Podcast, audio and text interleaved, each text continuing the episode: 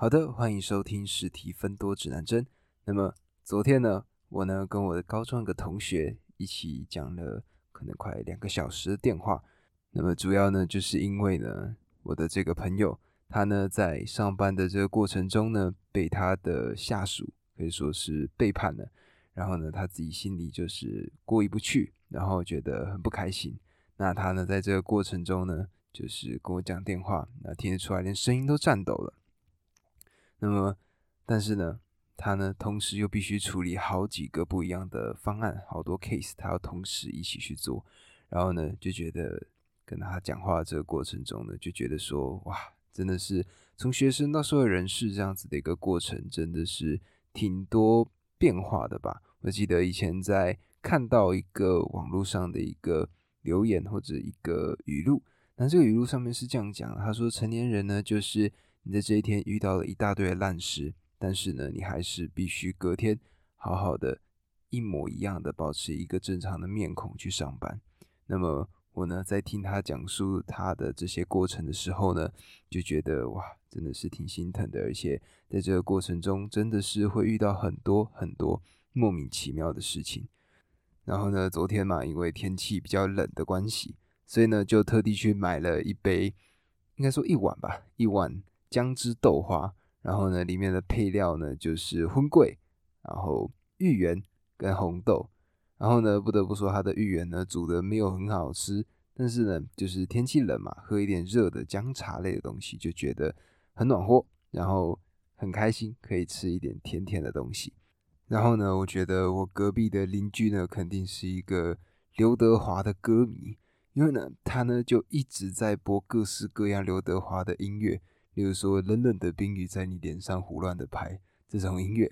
然后我呢，在不管是昨天或者是今天，有些时候呢，时不时就会听到他放出这个音乐的声音，然后。就是有些时候挺干扰的，因为在阅读的过程中，你必须写笔记嘛。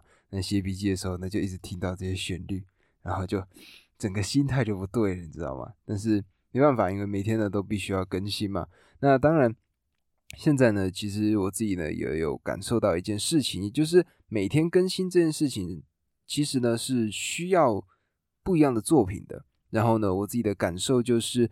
我必须要找到一些我有办法每一章都跟各位分享的一些作品，我呢才会愿意每章分享。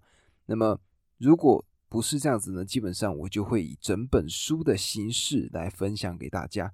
那么如果是比较长的，比如说可能四五十分钟的，哇，那这种呢基本上就肯定会是一整本书的内容。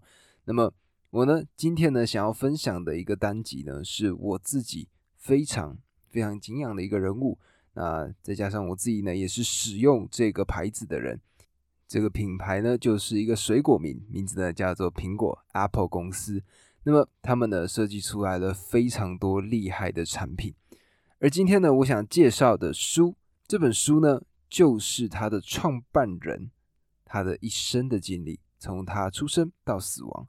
那么这本书不是贾伯斯传，而是另外一本叫做《成为贾伯斯》。那么这两本的差异是什么呢？如果说贾伯斯呢，他的角度是以第三人称的视角来去看的话，那么《成为贾伯斯》这本书，它呢更多的是一个站在第二人称视角，也就是他是贾伯斯的一个朋友这样子的一个立场去仔细的观察他，然后写出来的这个作品。那么这本作品呢，它好的地方在哪里呢？各位如果知道苹果现在的执行长，他的名字叫做提姆库克嘛？那提姆库克呢，他呢就有特别说到，他说如果他认识的贾伯斯是贾伯斯传里面的那个贾伯斯，他绝对不会跟他一起共事，因为他缺少了太多的人性层面了。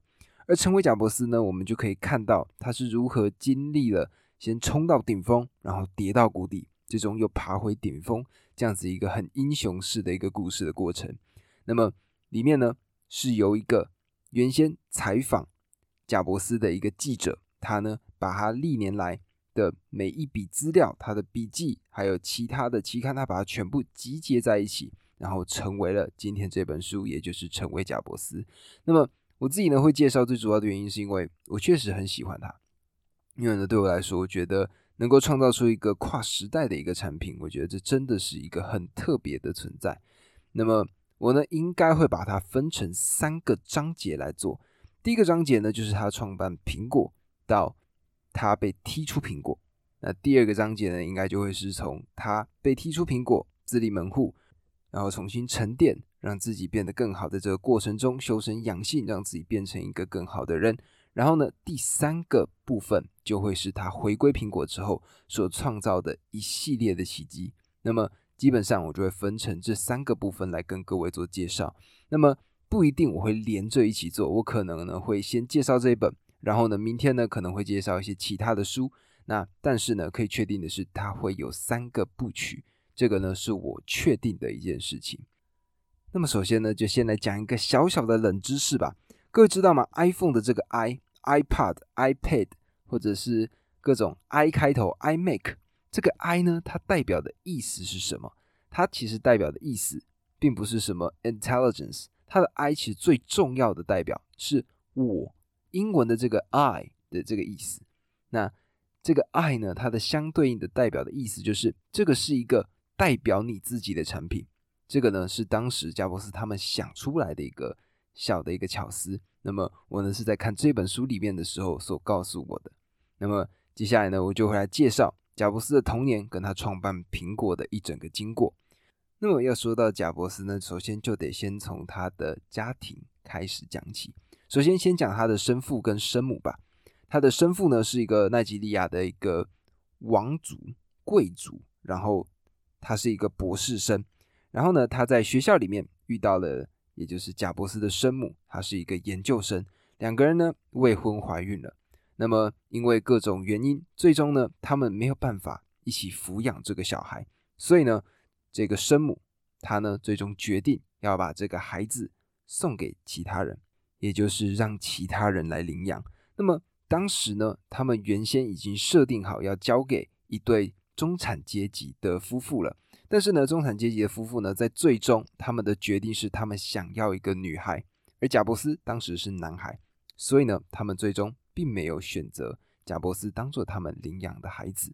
而另外一组人，这组人呢是工人家庭出身，呃，父亲呢叫做保罗，那保罗贾伯斯呢，他们当时就决定要领养这个孩子。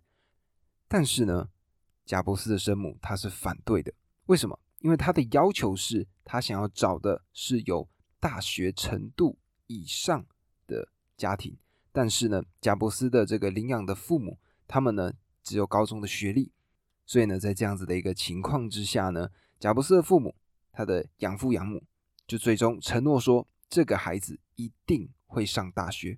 那也因为说有做了这样子的一个承诺，他的生母呢，最终就把这个权利。这个抚养的权利交给了贾伯斯的养父养母。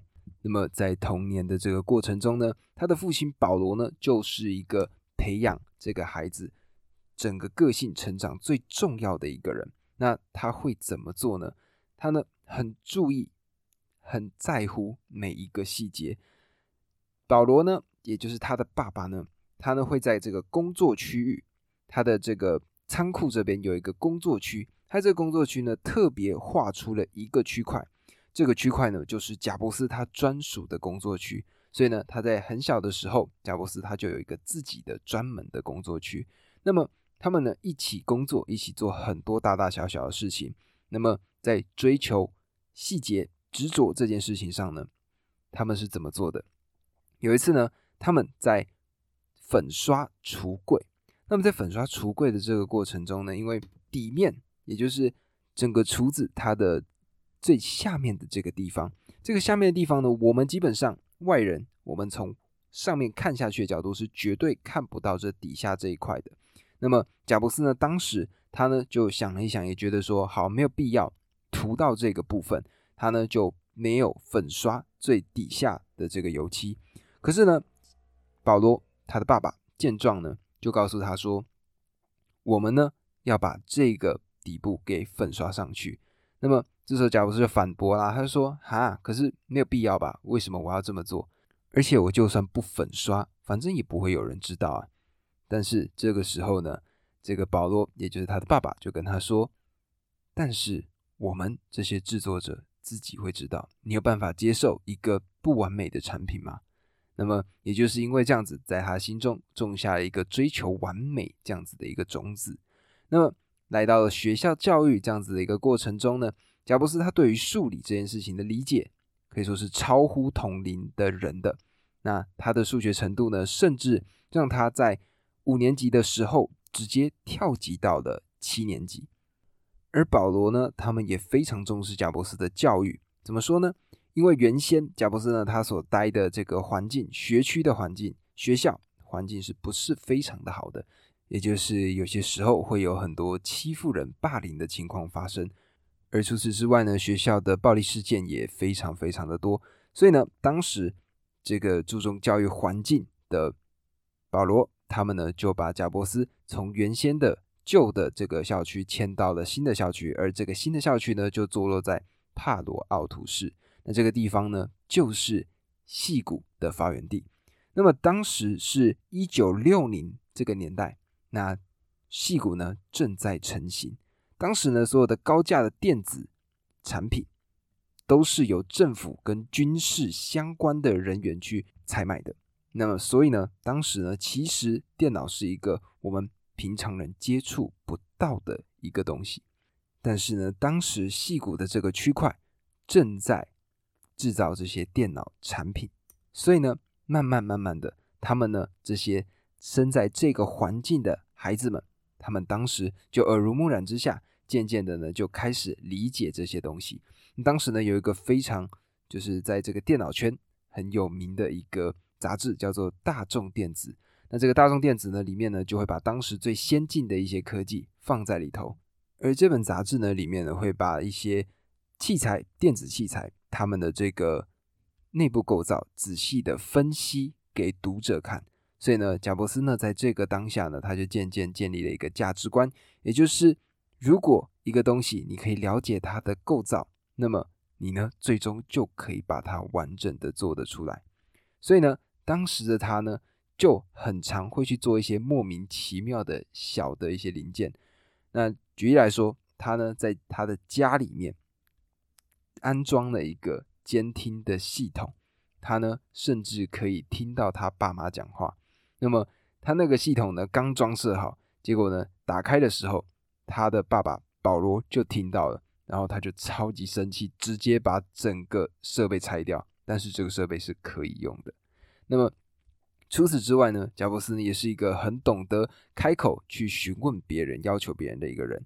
他呢当时需要一些零件，他呢就直接打电话给惠普这间公司的老板。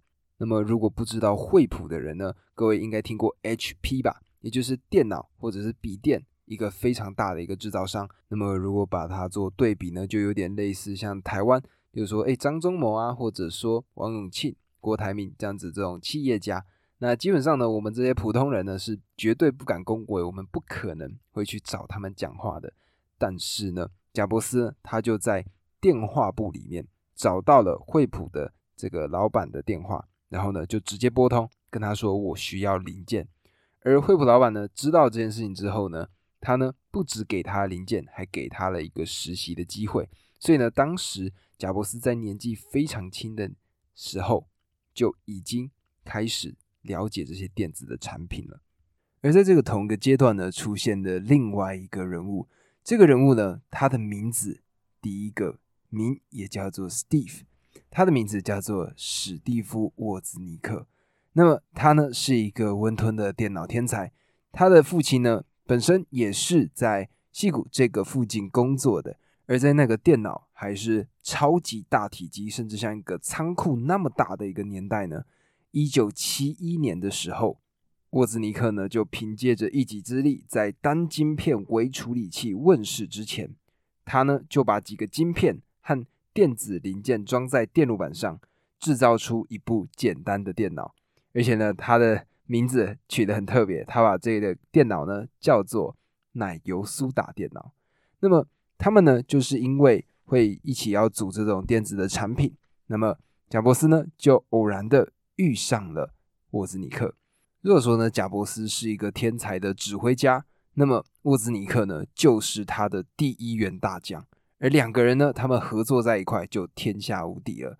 当时他们设计了一个东西，叫做蓝盒子。那他们呢，用了一个很特别的做法，成功创造出了一台免费的电话。所以呢，他们使用这个蓝盒子，就有办法不用花钱的跟其他人讲电话。在那个年代呢，是一个非常非常厉害的一个设备。然后呢，当时他们呢就决定要卖蓝盒子。所以呢，贾伯斯呢，他们就一间一间房门的敲门，然后呢，每一间去推销他们的这个蓝盒子，而最终呢，他们呢也赚到了他们的第一笔资金六千块美金，在当时呢是一个很不小的一个数目。而在这之后呢，贾伯斯他呢就踏上了自己的一个灵性之旅。那么其实呢，年轻时候的贾伯斯，他呢就是一个对于这个潜意识。或者说更深层次内部的自己的想法，有更多更深刻的体验。他呢一直去想要去寻找所谓的真理，所以呢，为了去探寻更多的真理呢，他在年轻的时候曾经借助于迷幻药，就有点类似像大麻这样子的概念。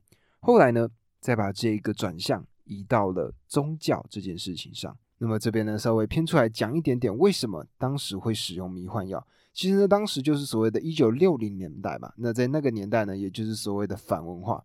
当时呢，就是越战的这个背景嘛。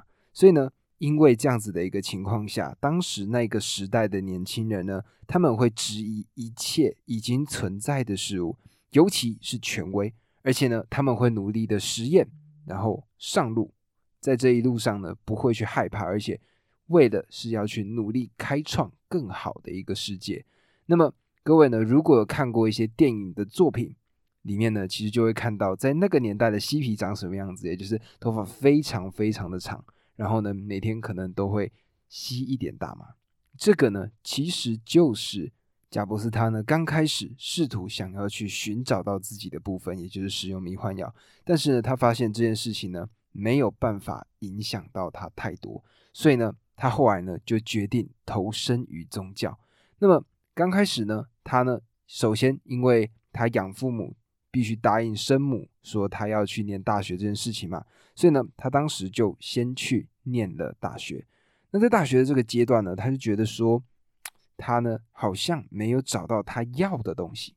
他觉得说这些课程好像都很繁琐，而且对他的帮助都不大。所以呢，他当时就决定休学。那他呢念了，我记得是半年之后，然后呢。还在学校里面待了一年半的时间，才彻底离开学校。在这里面呢，他学会了英文书法。那英文书法呢，就是 calligraphy。各位呢，如果有看过英文的那种很漂亮的手写字体，就是指这个。而当时是贾伯斯呢，他所念的这个里德学院，在奥勒冈波特兰的里德学院，当时他们最厉害的，也就是他们的这个英文书法。他们的英文书法呢是非常非常漂亮，而且非常讲究的，每一个细节都很在意。而当时贾伯斯呢就去很仔细的修了这个英文书法的课。而在这十八个月的期间呢，他呢也去了雅达利，在这个雅达利里面呢，他也有去工作。那么撇开来讲一下，什么是雅达利？雅达利呢就有点像现在的任天堂的感觉，在当时呢，他们是全美国最厉害、最有名气的游戏制造商。而在同时呢，他们也是以非常非常自由闻名的。因为呢，贾伯斯他在学校探索十八个月，最终呢就决定辍学离开之后呢，他呢决定飞去印度。那么原因呢，就是因为亚达利呢想要派遣他去某一个地方出差。然后在这个过程中呢，他呢最终就决定说好，那他呢就先到这个目的地，把事情做好之后，接下来呢他呢就要去印度。然后进行他的禅修。那当然，他去了之后呢，原先先把这个出差的任务办完之后，他原先呢要去拜一个制胜者，他的名字呢叫做尼姆卡洛里巴巴，卡洛里巴巴。然后呢，他呢原先想要去拜他为师，因为呢，他认为他的想法、他的思考、他的见解呢，有办法影响到或者让贾伯斯找到他真正内心的这个平静。但是呢，他到了。印度之后呢，才得知这个消息，也就是这个师傅他呢已经过世了。那么也因为这样子呢，他的印度之旅 原先的目标呢就不见了嘛，所以呢，他呢就只好随波逐流，在印度呢，他就跟着整个大部队，也就是所有当时在印度修行的人一起修行。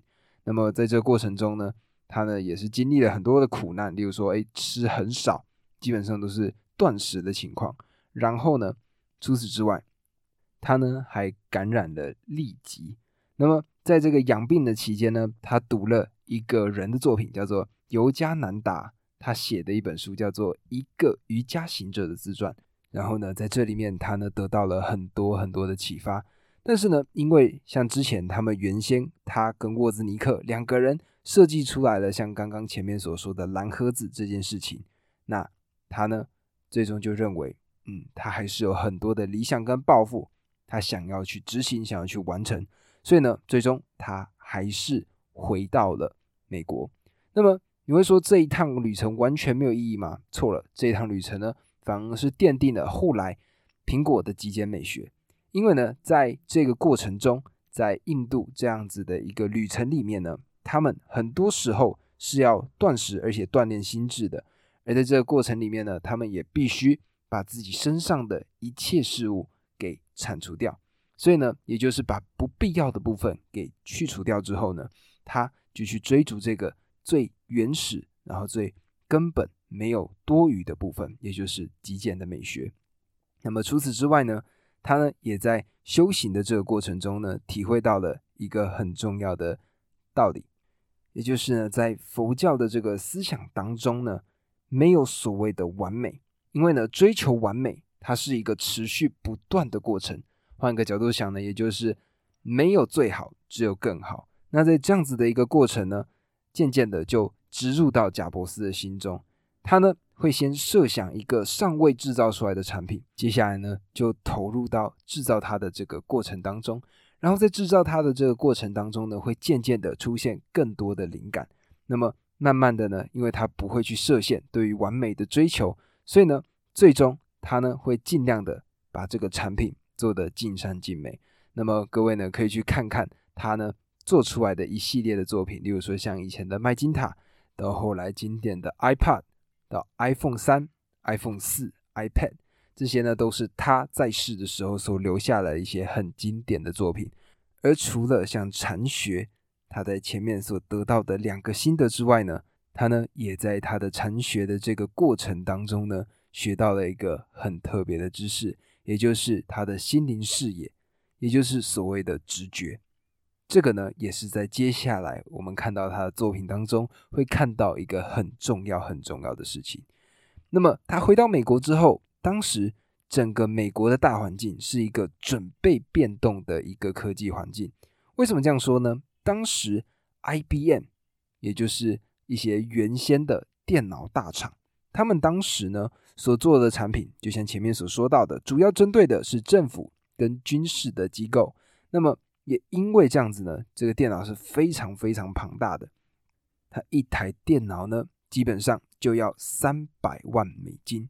那各位呢，可以思考一下，当时呢，台湾的台币跟美金的汇率呢，可能是四十。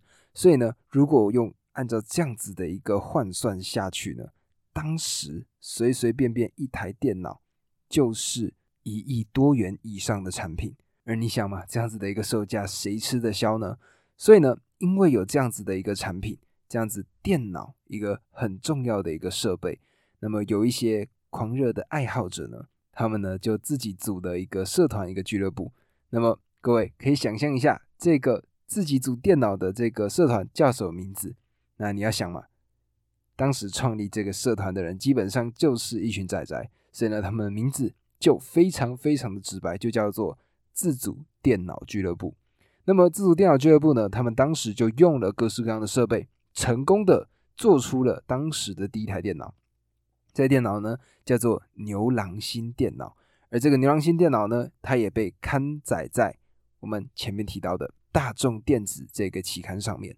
而沃兹尼克呢，跟贾伯斯他们两个看到了这样子的一个产品的时候，赶快就把它买回来。然后呢，他们进行了试用，他们发现呢，超烂，烂到爆炸。沃兹尼克呢，甚至抱怨到说，他原先所设计出来的那个奶油苏打电脑，都比这一台电脑来的好上太多太多了。那么，因为这样子的一个契机，所以呢，贾伯斯跟沃兹尼克他们决定共组了一间公司。这间公司呢，名字就叫做苹果。而苹果呢，它的由来呢，有非常非常多种嘛。很多人都有说，哎，它可能是致敬图灵，也就是人工计算机之父。他呢是第一个打造出当时第一部电脑的人。那么这个图灵呢，他呢，因为就是当时他的性向是同性恋，但是呢，在那个年代，同性恋呢是不被接受的。他呢因此被这个社会排挤，甚至呢，当时政府呢还强制的变性。受不了屈辱的图灵呢，他呢就咬了一颗涂满氰化物的苹果，自杀离开了这个世界。那么就有人呢就问到说：“诶，那苹果呢是不是因为这样子的一个原因，所以叫苹果呢？”那当然，它是有各式各样的解释方式。贾伯斯呢，当然他也没有认定是这样子。但是呢，如果真的要说，他呢就是贾伯斯所谓的第一个直觉的产物，他就认为名字就应该叫做苹果，Apple，这间公司就因此诞生了。那么讲到这呢，我想我呢原先说会有三个部分嘛，就是他呢从创立苹果，这是第一部分。那到第二部分呢是在 Next，也就是被踹出苹果，在第三部分呢，则是又回到苹果，这样子三个部分。那么我自己呢，在看完之后呢，因为篇幅的关系，我想呢，每一篇我呢就尽量在三十分钟到三十五分钟之内就可以把它完整的介绍。所以呢，我希望，因为是这个节目的长度，我呢打算呢把这个他呢创办苹果这边，哎，我们就卡到这里，然后明天再介绍说他呢建立的苹果之后前面的这个发家史。那么我们呢，明天就会有全新的章节。那我自己呢，说句实话，我非常喜欢他，所以呢，也因此呢，我呢才会很仔细的去介绍它的这个经过。那我觉得呢，就是分享这个知识呢，就是首先你必须要喜欢它嘛。那我自己觉得这个东西，我自己很有热情，那所以呢，我因此就很仔细的介绍贾伯斯他的经过。也算是我自己的一点小小的任性吧，因为呢，我真的很喜欢他所做出来的东西。就是大家看到苹果的产品的时候，尤其像那时候买我买 iPhone 七的时候吧，那它的这个箱子、它的纸盒、它的纸盒都是非常仔细的算过的，所以呢，它会有一个吸附的感觉，会有个重物的感觉，然后整体呢，就是有一种美感。那我呢就觉得说，如果呢要奠定这样子的一个美学，贾伯斯绝对绝对是定下基调的这个人，而我呢就很想看看其他人用他们的角度来解析贾伯斯他这样子的一整个过程。那当然，我相信传记都一定会有一些传奇色彩在里头，但是呢，我们能够接触到的资料就是这样子，我们呢也可以从中看到一些还蛮特别的端倪，例如说他原先童年的养成，到后面他。